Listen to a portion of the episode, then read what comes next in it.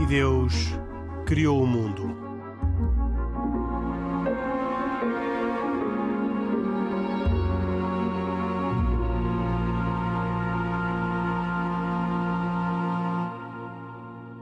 Boa noite. E Deus criou o mundo. Hoje, de novo, com uh, Afonso Virtuoso, um jovem que uh, já esteve connosco no programa passado para ajudar a perceber aquilo que são as opções e as tendências da, da geração dele, a geração que habitualmente se chama a geração Z, ou os Centennials, que são aqueles que nasceram da década de 90 e no princípio deste, deste século. Com o Afonso Virtuoso vimos alguns dos aspectos uh, mencionados num, num inquérito feito nos Estados Unidos em 2020 e que refere que os jovens têm uma preocupação e uma necessidade espiritual muito superior depois à sua prática religiosa e que, portanto, que há aqui uma perda de, uh, das religiões que não captam muitos dos jovens, na casa dos 75%, que naquele estudo feito nos Estados Unidos têm preocupações religiosas, mas que em cerca só de um terço têm depois uma, uma prática religiosa mais ou menos consistente e uma prática religiosa que uh, respeita muito o exemplo e a liderança pessoal e menos a autoridade institucional daqueles que uh, lideram as várias religiões e as várias comunidades. Desse estudo, uh, faltou falar de um aspecto que me pareceu muito interessante e talvez até inesperado, que, é, que tem a ver com a relação dos jovens com a religião durante o Covid. Uh, diz o estudo que os jovens tiveram aquilo que poderíamos pensar ser o comportamento típico humano, isto é, perante a grande adversidade e sofrimento que uh, uh, surgiram com a pandemia, os jovens, eles que estão tão mais afastados da igreja do que os mais velhos, aproximaram-se. E uh, um em cada três jovens uh, disse que a sua fé se tornou mais forte desde que começou a pandemia uh, e só 11% disseram que a sua fé se tornou mais fraca porque desacreditaram em Deus.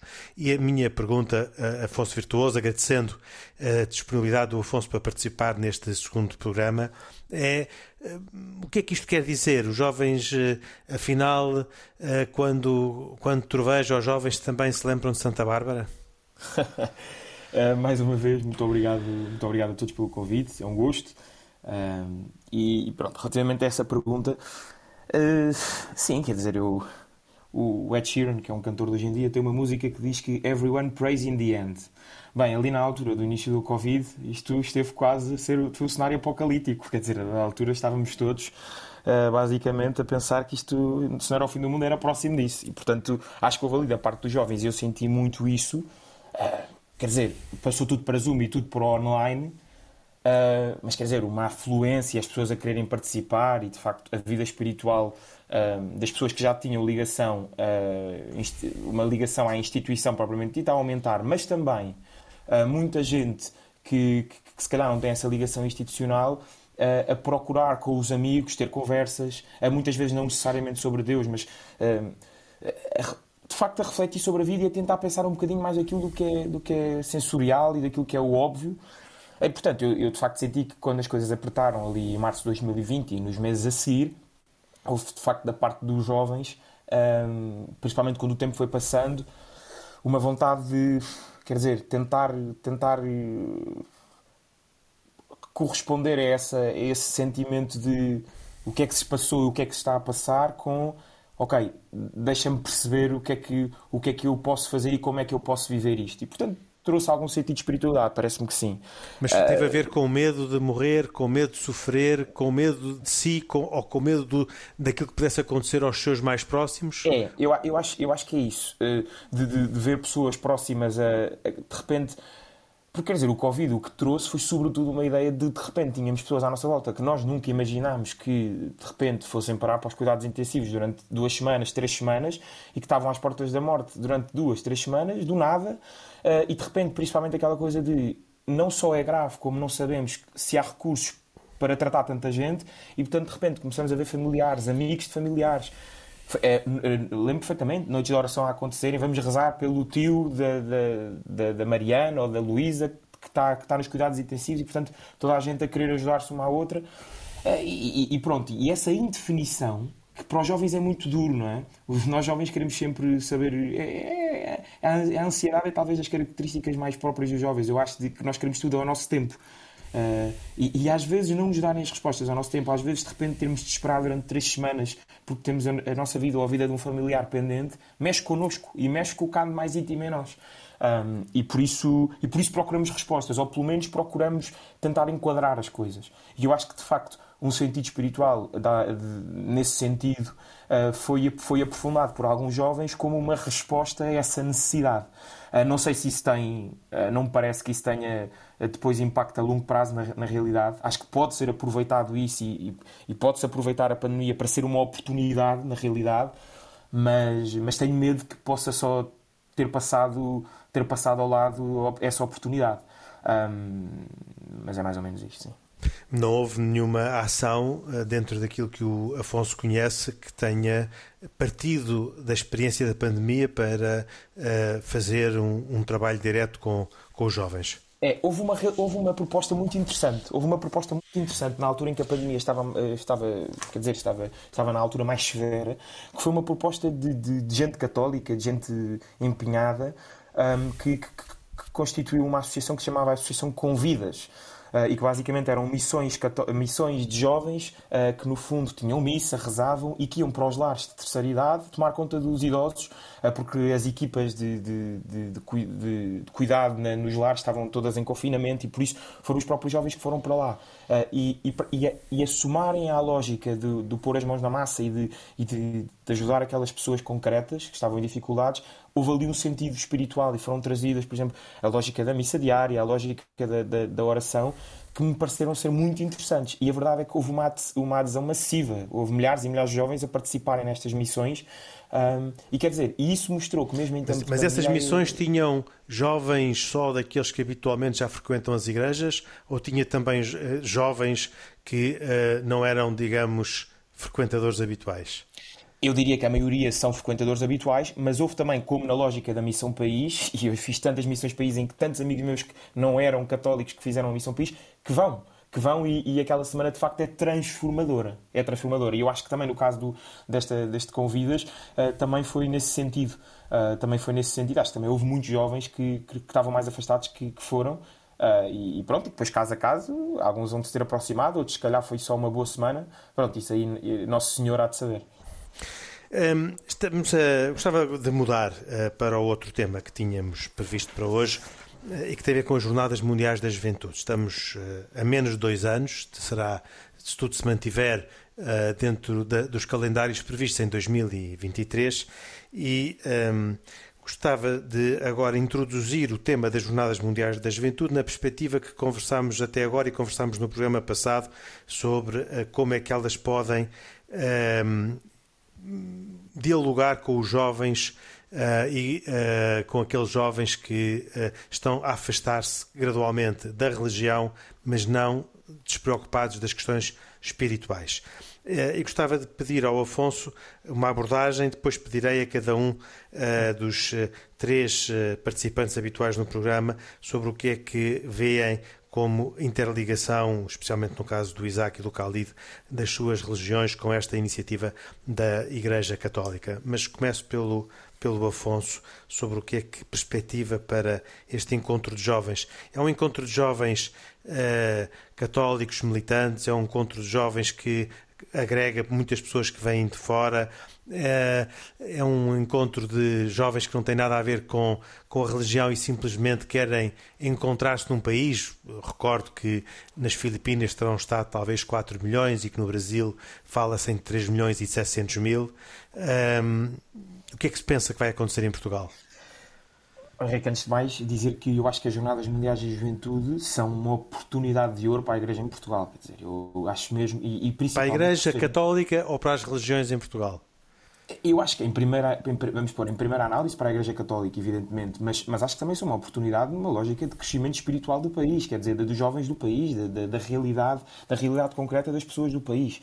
Um, acho que as coisas não andam, não andam desligadas, quer dizer, acho que efetivamente é uma proposta da Igreja Católica, isso não há nenhuma dúvida sobre isso, mas é uma, é uma, é uma proposta que me parece aberta a todos e que, e que, isso, é, e que isso parece evidente. Aliás, como em todas as coisas da Igreja Católica. Agora, é uma coisa que que, que me parece evidente é que isto é de facto uma oportunidade de ouro. E principalmente, se nós virmos, esta é a primeira grande atividade que vai haver, se Deus quiser, esperemos que sim, eh, depois da pandemia, não é? Portanto, um, ehm, será assim um grande ponto de partida para nós de facto aproveitarmos as jornadas, não só as jornadas, mas também uh, o rescaldo da pandemia, que, na medida do possível, como uma oportunidade. Portanto, daquilo que, das coisas uh, menos boas, tentar tirar depois também coisas positivas que possam ser oportunidades. E por isso, eu acho que as Jornadas Mundiais da Juventude são, de facto, e primeiramente, uma grande oportunidade. Eu acho que a Igreja Católica, um, ehm, uh, eh, a Igreja Católica tem, tem de se agarrar a esta oportunidade no sentido de olhar para as Jornadas Mundiais da Juventude não como uma semana, mas como o, o, não só o início, porque agora há um caminho de preparação, mas como uh, um intermédio de um caminho que depois tem de continuar. As jornadas das Mundiais da Juventude serão inúteis e não, e não serão, uh, não terão sido uma oportunidade aproveitada se não forem uh, parte de um caminho que tem de continuar. Uhum. E, portanto, não, não vale a pena organizarmos umas jornadas para serem um grande evento que traz muita gente, mas que depois é indiferente à vida concreta. Quer dizer, as Jornadas Mundiais da Juventude têm, de facto, de mudar vidas concretas. E essa é, o, é a grande oportunidade, mas é também o grande desafio. E, e sobre isto dizer o seguinte, que é, é, eu acho que também a grande dificuldade de muitos jovens hoje em dia de se ligarem às propostas uh, institucionais, vamos por assim, religiosas, vamos por na igreja, também nas outras religiões, é sobretudo alguma exigência, alguma exigência que, que, vem dessa proposta. Quer dizer, é que a verdade, e eu falo da realidade concreta da Igreja Católica, que é conheço, um, e, que, e que de facto é uma, é uma proposta integral, que me quer falar sobre tudo da minha vida. Sobre tudo da minha vida, essa é a realidade. Um, e portanto, isto é exigente para um jovem hoje em dia, que, que, no fundo gosta muito de ser senhor das suas coisas, muito dono da sua vida, é muito exigente alguém de fora, e nomeadamente a Igreja e, e, e os membros da Igreja uh, os católicos virem-me dizer: Olha, isto para a tua vida era bom, uh, Jesus quer falar-te. Uh, e há muitas realidades da minha vida, na, na, vivência da família, na vivência do trabalho, na vivência da minha sexualidade. em todas as realidades da minha vida, a Igreja quer-me falar. Isto para um jovem é desinstalador. E, e, e portanto, um, tudo aquilo que é desinstalador pode trazer uma de duas uh, reações, não é? Ou melhor, até pode trazer três. Pode trazer uma lógica de indiferença, pode trazer uma lógica de total recusa, ou por outro lado pode trazer de facto uma lógica de total adesão, adesão em liberdade e responsabilidade. E eu acho que é focar-nos nesta ideia de que de facto uh, podemos passar e, e, queremos passar esta mensagem aos jovens de que há uma proposta boa, integral, que ama, que é que fala de amor uh, para a vida deles, que eu acho que as Jornadas Mundiais da Juventude têm de ser. E por isso volto a dizer, não há outra forma de passar esta mensagem, não há outra forma de se conseguir isto junto dos jovens se as jornadas não forem parte de um caminho. Se as jornadas forem o objetivo, estamos mal. As jornadas têm de ser um instrumento e têm de ser intermédio de um caminho que, que recolhe, mais uma vez, nos fala de transcendente, nos falam de coisas que, que, que se calhar não são o comum da nossa vida. Oh, Pedro Gil, o, o, o, Afonso está a dizer que se as jornadas forem um objetivo, estamos, estamos mal, mas uh, provavelmente para muitos as jornadas são a última oportunidade da Igreja Católica para resgatar os jovens e todo este grupo de, de gente que se está cada vez mais afastado da Igreja.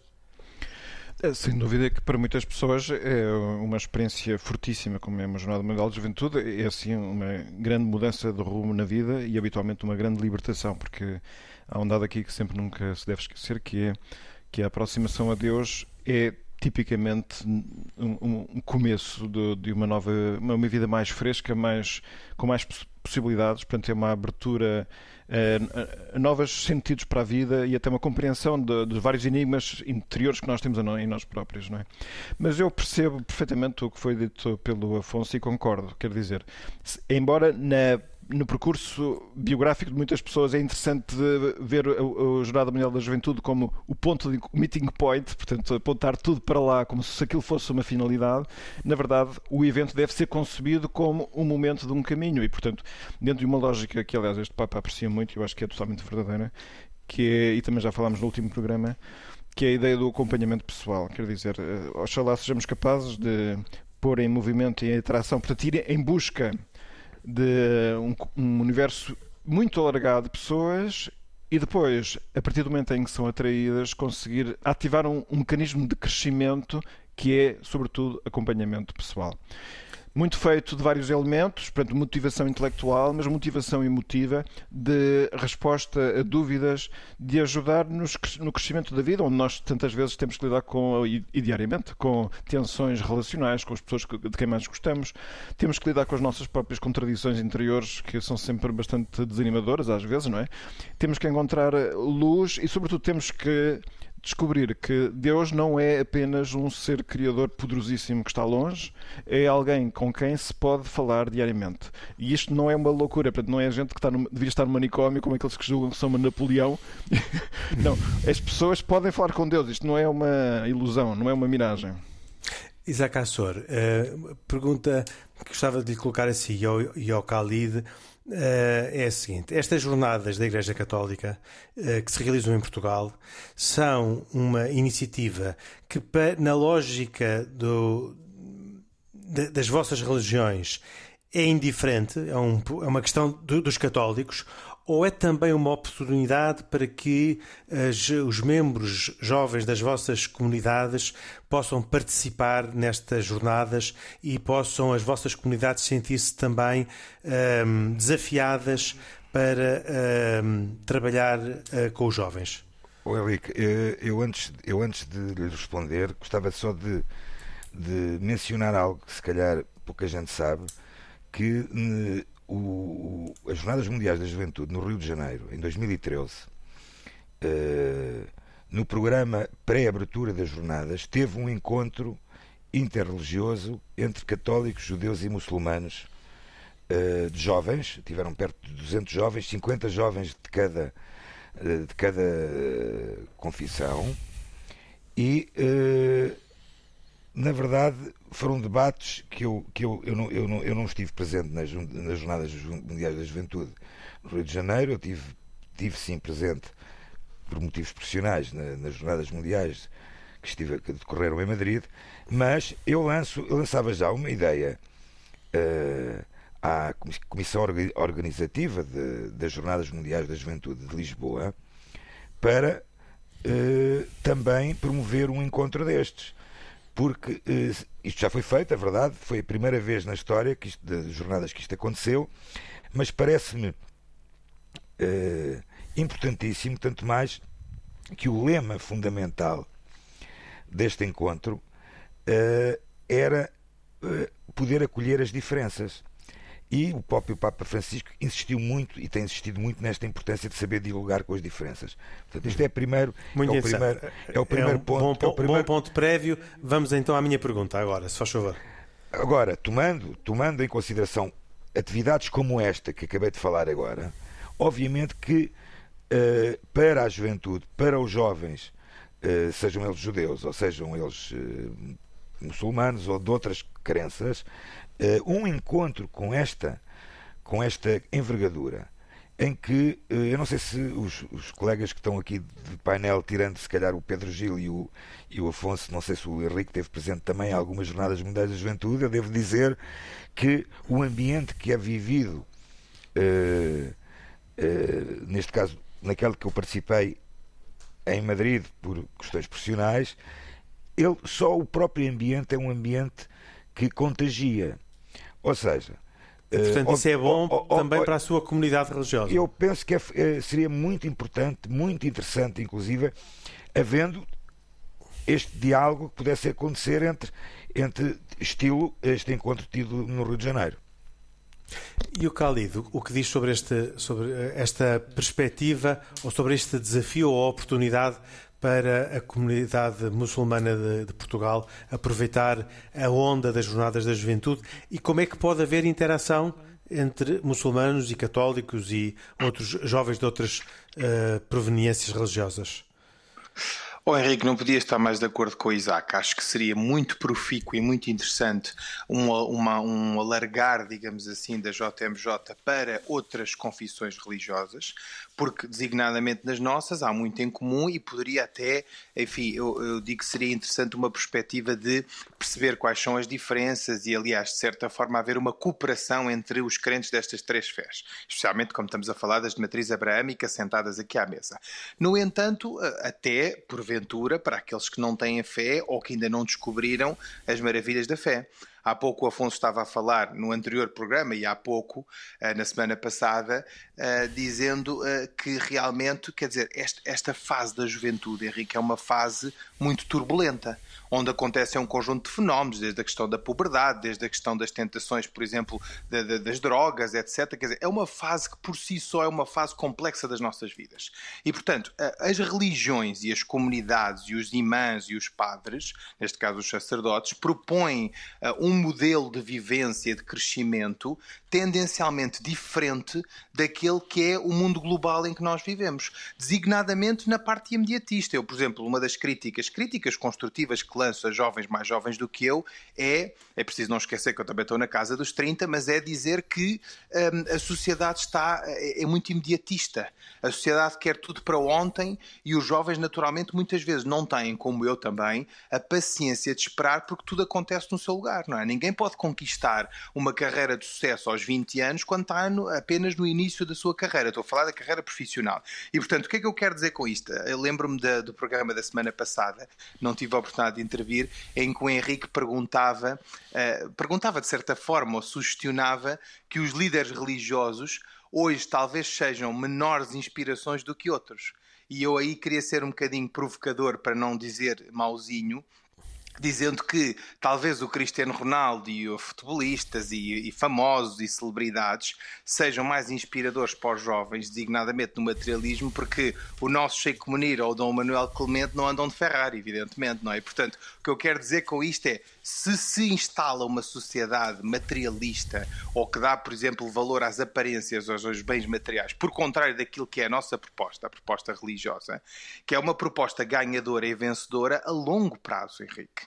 Ninguém consegue vencer do ponto de vista religioso, ninguém consegue criar uma relação com Deus uh, nem um nem dois dias, quer dizer, isto é uma coisa que se vai, vai fazendo. E isto também, para meter aqui a minha foice na questão da pandemia, quer dizer, o Henrique há pouco dizia em off, uh, uma brincadeira que de facto é verdade, quando a casa está a arder, todos vão atrás, não é? E, portanto, no momento da pandemia, todos nós, jovens e menos jovens e graúdos, recorremos a Deus. Porquê? Porque nessa altura tivemos, desculpa a expressão, na minha visão, a decência ou a dignidade ou, de certa forma, o desespero de achar que Deus poderia ser a solução dos nossos problemas. Mas decência, e, dignidade altura, e desespero nós... são atitudes muito diferentes para é verdade, o fenómeno é religioso. Khalid, uh, é, eu estava, eu estava, eu estava, sabe o quê? Eu estava a tentar varrer tudo. Porquê? Porque, na, repare, alguns por desespero, porque felizmente, enfim, é, infelizmente depararam-se com situações muito gravosas, ter o pai ou a mãe à beira da morte, dignidade no aspecto de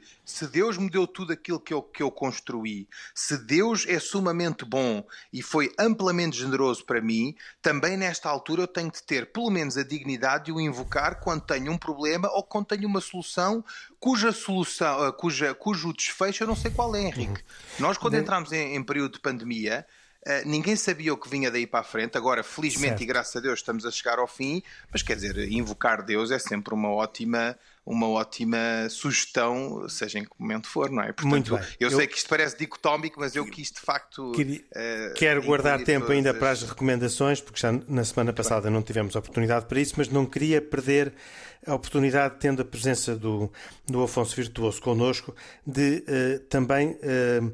Suscitar a questão dos temas que vão estar uh, em debate ou uh, em análise nas jornadas. Não sei se já são conhecidos, se vão ser temas de cariz mais religioso, catequético, se vão ser temas uh, mais. aqueles temas de que se fala sempre quando se fala dos jovens, da sexualidade, do aborto, da, das relações pré-matrimoniais, do casamento, do amor, ou se haverá outros temas que estejam previstos e que eu nem sequer imagino. E eu e os nossos ouvintes, que é o que interessa. Henrique, eu infelizmente Infelizmente não, porque felizmente para as jornadas uh, não estou, não estou na, na, na equipa de espiritualidade. e portanto. Então, e como e, jovem, o que é que o Afonso espera que sejam os temas que venham a ser propostos nas jornadas? O que é que, é, o que, é que para o Afonso é importante? Um, é assim, eu vou ser muito sincero. Eu tenho aqui um, um problema que é eu acho que muitas vezes aquilo que é importante para o meu crescimento na fé não é necessariamente o que é melhor para os outros. E, portanto, se me perguntassem o que é que era o ideal numa Jornadas Mundiais da Juventude, ah, eu adorava, quer dizer, eu, para mim a coisa que mais me fascina é ir ao YouTube e ver as catequeses do Papa João Paulo II. É uma coisa que me fascina. Mas eu reconheço que, se calhar, para a generalidade dos jovens não é isso que, que mais precisam. Quer dizer, Portanto, eu até nisto se vê a complexidade do que é, que é organizar uma Jornadas Mundiais da Juventude, não é? Porque há aqui tantas sensibilidades, vamos pôr assim, de possibilidades por onde crescer na fé e como nos formarmos uh, até dentro da igreja, que, vê, que se vê aí a complexidade. Mas eu diria que uh, uma, uma espiritualidade das Jornadas Mundiais da Juventude, que obviamente nos falem de. Isso é que me parece fundamental, e o Pedro Gil estava, estava sempre a, a, frisar isso, isso é o fundamental, de um Deus que está vivo, quer dizer, é, é, é, é, é martelar nisto até que os jovens percebam e e isto fica completamente colado uh, às suas cabeças, que é o Deus que nós estamos a falar, uh, o Jesus que, que, que se ouve e que se vê numa cruz, muitas vezes na, na cruz, nas paredes e em casas e, e onde for, é um Deus que está vivo. Quer dizer, e portanto, e, portanto isso, é, isso é o fundamental, parece-me. Porque depois tudo o resto vem daí, não é? E portanto, se nós conseguíssemos que as Jornadas Mundiais da Juventude, um, ok, falassem de uma lógica mais formativa e se calhar falar de tudo aquilo que é a integralidade da vida do homem, e se calhar aí fossem aos temas da sexualidade que são muito importantes, mas por outro lado também conseguissem falar. Um, ah, e obviamente mais complicado, sempre mais complicado, os temas morais, como os temas da vida e, e isso tudo, apesar de que acho que a Igreja tem de ser absolutamente clara nisso, mas no contexto das jornadas poderia ser difícil eh, encaixar. Uh, mas por outro lado também se calhar falar um, da, da, dinâmica de como é que é possível a Igreja Católica de facto ser tão rica na sua diversidade e porque é que a Igreja consegue ser una na diversidade. Se tudo isto tivesse sobre o manto protetor e sobre a umbrella de que Cristo está vivo e essa fosse a mensagem fundamental a passar, eu acho que a espiritualidade da jornada já tinha sido um sucesso. Ah, porque eu acho que a partir do momento em que os jovens perceberem que o fundamental, o maior tesouro da nossa fé é um Deus que se fez homem e que está ao pé de nós e que, e que se faz vida concreta connosco e que faz caminho connosco, Quer dizer, se as jornadas fizessem isso, então as jornadas já tinham sido um absoluto sucesso. Acho que Deus estaria muito, muito contente com todos nós. O Afonso já esteve em algumas jornadas? Já tive em duas, já tive em duas. E o que é que o impressionou mais? Uh, 30 o que segundos. Já, o que me impressionou mais foi foi aquela realidade de, de, de repente estarmos ali num, num, lugar com gente completamente diferente e estarmos todos para o mesmo. Quer dizer, quando se vive nesta. consegue-se viver e experienciar naquele momento concreto esta unidade na diversidade, percebe-se muito do que é a Igreja Católica Universal. Uh, eu acho que isso é das experiências mais ricas das jornadas. Muito bem. Uh, voltaremos com certeza às Jornadas Mundiais da Juventude previstas para 2023 talvez com o Afonso, talvez com alguém mais metido na organização, com certeza com pessoas mais envolvidas na organização, ainda falta algum tempo, mas este é uh, crescentemente um assunto que uh, estará na ordem do dia, não só da Igreja Católica, mas provavelmente, como o Isaac e o Cali também uh, reconheceram, das outras religiões presentes na realidade portuguesa, porque também elas serão influenciadas pelas Jornadas Mundiais da Juventude de Lisboa 2023. Vamos passar ao último, uh, aos últimos momentos do programa. Como sempre, gostava de ter as vossas recomendações uh, e também, uh, se o Afonso Virtuoso assim quiser, ter também a sua recomendação. Mas começo pelo Isaac Assor. Bem, a minha recomendação é um livro fresquinho, portanto foi foi apresentado uh, esta durante a semana passada, um livro de Esther Musnik e tem o nome de Judeus Portugueses, uma história de luz e sombra. Uh, portanto, este livro, Esther Musnik, escritor e cronista especialidade em termos judaicos, cruza a história dos judeus e a história de Portugal em momentos, episódios e personalidades concretas que demonstram essa relação íntima. Uma relação feita de convivência e de perseguição, de amor e de ódio, de desterro e de saudade, de reencontro e de reconciliação, de luz e de sombra. É uma viagem por dois milénios, uma, uma história judaica, mas também uma história portuguesa. É um livro da editora Manuscrito, editora. Muito bem. Uh, uma uh, sugestão de leitura. E o Cali traz-nos uma sugestão de quê? Bom, também é de leitura, não é tão fresco como o livro do Isaac, mas é igualmente fresco e recomenda-se. Foi lançado a 25 de março e é um livro muito interessante que fala de Dante e Portugal, presenças lusas e andaluzas na Divina Comédia da Fernanda Mendes. Mas o que eu queria chamar a atenção essencialmente era o pós-fácil que consta deste livro, que é uh, de um autor de seu nome Fabrizio Boscaglia e que diz o Islão de Dante a Pessoa, notas sobre um legado universal. E portanto, uh, a presença islâmica, como sabem, na Divina Comédia já foi revelada há muitos anos, concretamente em 1919. Mas este autor, o Fabrício Boscaglia, eh, que reflete sobre estas questões, fala não só do legado al-andaluz na cultura portuguesa, ibérica e, e, deixando aqui um número de prosas, mas fala essencialmente da presença da cultura islâmica, de algumas figuras, eh, em pessoa e uh, também em Dante. E, portanto, eh, é interessante na medida em que eh, penso que não é um tema muito conhecido eh, e que valerá a pena, de certa forma, perceber, enfim, toda esta matriz chufa e toda esta herança que os muçulmanos, enfim, os árabes deixaram aqui na Península. Portanto, o livro, ehm, novamente, Dante e Portugal é publicado pela Associação Sociocultural Italiana de Portugal, da Alieri, e tem o apoio da Fundação António Quadros. E o Pedro Gil? Que, que proposta?